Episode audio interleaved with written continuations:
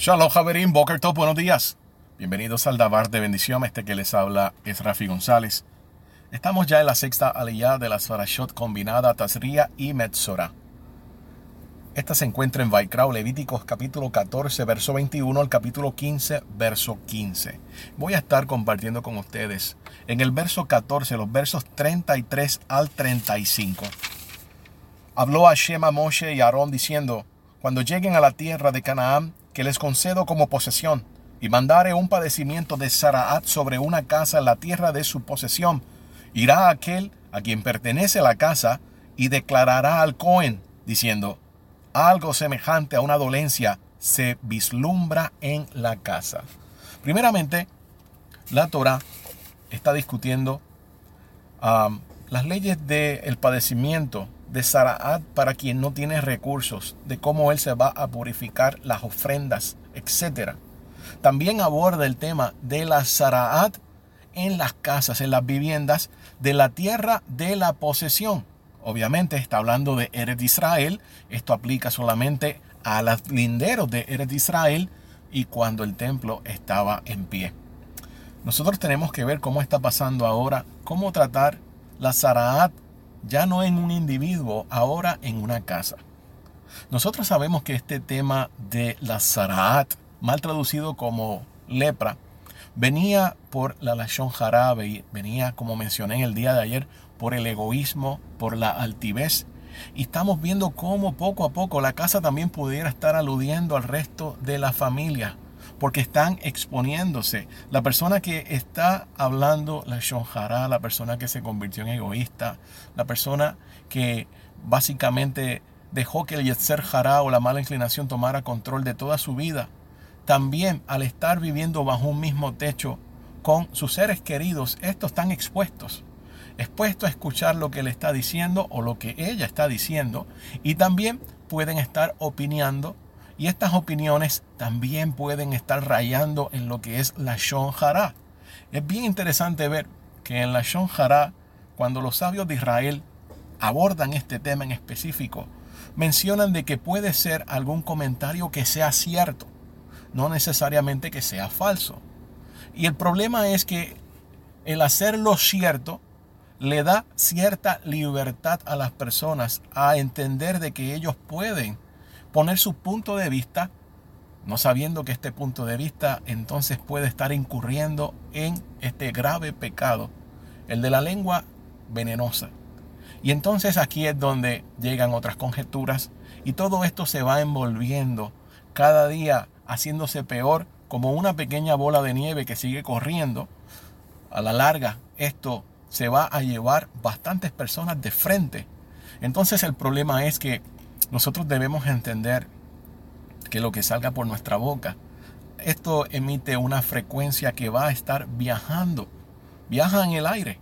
Asimismo, como las palabras de Moshe al día de hoy están vivas, ya que todo esto se convirtió en una frecuencia, una frecuencia positiva y en algunas una frecuencia negativa, volando o moviéndose alrededor del planeta, siendo eh, preservado por los polos magnéticos del planeta, y aquí estamos evaluándolo ahora mismo desde el punto científico, eso hace que esas palabras de Moshe Rabenu, que son frecuencias, sigan vivas, rondando todo el planeta. Y sabemos que estas palabras que salieron de la boca de Moshe Rabenu, pero a la misma vez son las que recogen del Todopoderoso, hace que nunca mueran, que estén vivas. De la misma forma, esa palabra o esos comentarios maliciosos que salen de la boca de todos nosotros los hijos de Israel cuando no nos gusta algo, aunque estemos en razón, eso también va a afectar a las personas o la persona de quien se esté hablando. Y esto el cuerpo, el alma lo recibe. Esto causa un mal. Por eso es también es que es visto como un tipo de asesinato primeramente en ese plano espiritual. Así que una vez esta persona se comienza a hablar algo negativo dentro de su hogar, donde, como mencioné al principio, los miembros de las familias están escuchando. Y aquí se comienza a generar entonces algo todavía peor. Es entonces donde el Eterno dejaba que aparecieran manchas de color verde o color rojizo en algunas secciones para dejarles saber a las personas de que hay algo que está mal. Estas manchas, obviamente, si la persona no iba delante del Cohen a denunciar que estaba ocurriendo algo en su casa, esto se iba a seguir expandiendo por toda la casa. Vemos que hay unos procesos donde el Cohen aparece.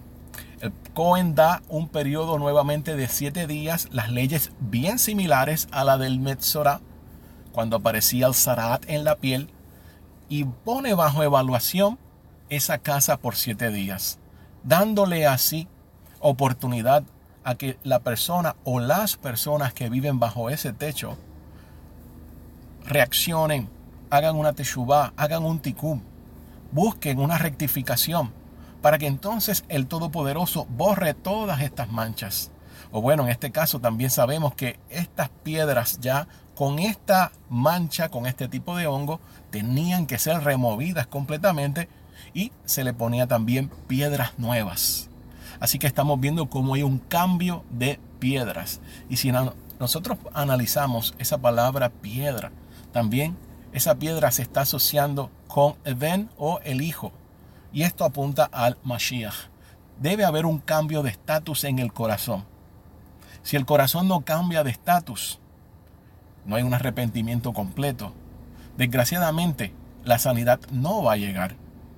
Al final, esta aliyah que estamos analizando también analiza las ropas, las vestimentas, analiza también las secreciones seminales lo que está saliendo del cuerpo del hombre. Recordando que hay dos aspectos que toca esta lilla.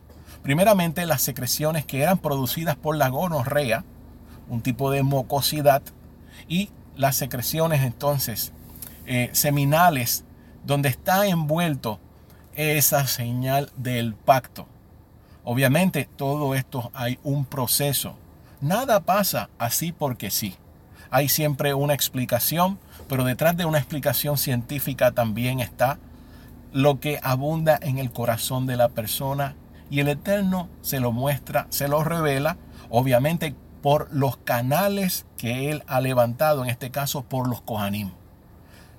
Todo esto, aunque puede verse como técnico, un poco tedioso tal vez, pero de la misma forma, todo esto tiene una aplicación espiritual para nuestro día, al diario de hoy. Estamos viviendo en el exilio, no hay un templo todavía, pero muchos de nosotros anhelamos con todo nuestro corazón que ese templo sea reconstruido, sea levantado de una vez y por todas, sea santificado el monte del templo, para que así podamos subir, como dice la Torah, delante del Todopoderoso. Todos los varones de Israel, todas las familias de Israel pueden darse cita en algún momento en ese monte santo pero para eso debemos de ir practicando, conociendo qué nos toca a nosotros. Cuando lleguemos al templo, además de la ofrenda, además de la inmersión, ¿qué vamos a hacer? Aquí es bien importante el tema de lo que es la liturgia. La liturgia que se practica en muchos lugares hoy en día, donde se realmente es un ensayo de lo que se hacía en el templo y de las oraciones que toda persona realizaba en ese templo. Así que tenemos un gran ensayo acá en la dispersión, en el Galut, esperando que llegue ese momento. Hoy en este día de preparación para recibir Shabbat y para recibir un nuevo mes, nos preparamos. Nos preparamos porque a nosotros nos ha tocado vivir un tiempo sumamente interesante. Somos la generación de la restauración de todas las cosas y eso debe darnos ánimos. Nosotros queremos que venga Mashiach y queremos ver ya ese traslado masivo a la tierra de Eretz Israel, pues tenemos que experimentar todas estas cosas, todos estos cambios, porque es para un crecimiento. Porque por cuanto amamos al Todopoderoso, todas las cosas van a obrar para bien. Esperando que todos y cada uno de ustedes tenga en sus mesas pan, vino, gozo, en este cabalapsi que está ah, ya por llegar. Shabbat Shalom, Javerim.